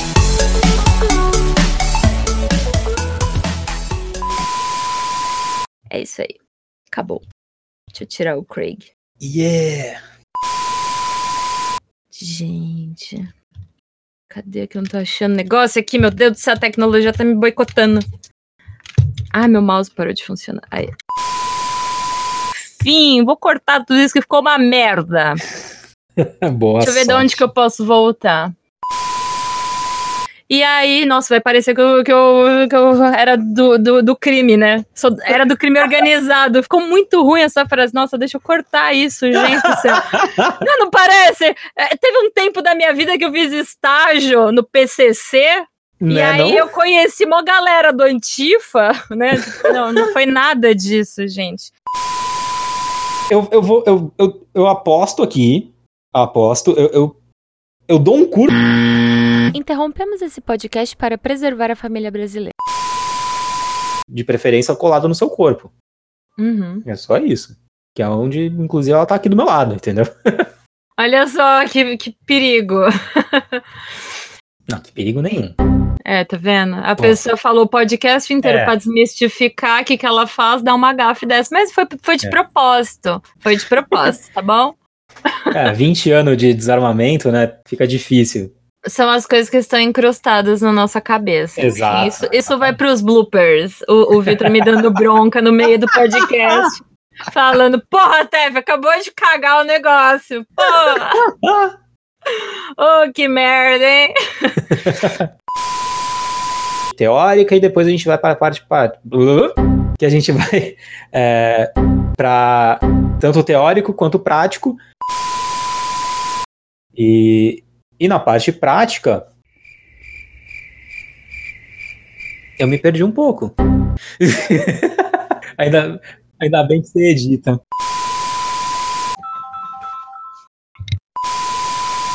Eu tô. Tá corrida aqui, ó. E como é que eu faço para ser membro? André, como é que eu faço para ser membro do movimento conservador? Esse movimento maravilhoso, com esse podcast delicioso com a TEP e as manifestações que vocês fazem e tal. E vocês estão fazendo agora um negócio com a aliança, ajudando a coletar assinatura. Quero, quero fazer parte. A partir desse momento, eu posso ser processado.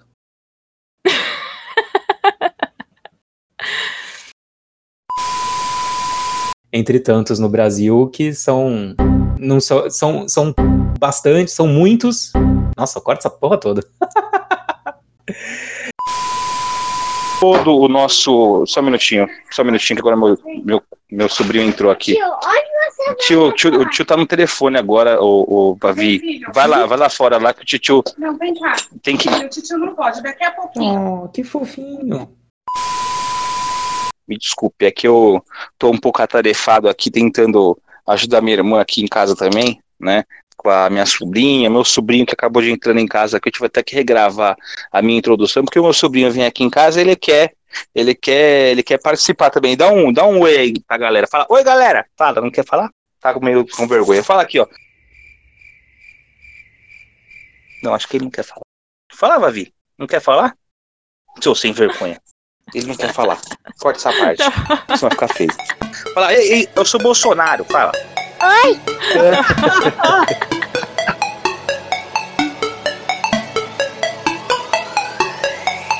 Brasil acima de tudo e Deus acima de todos.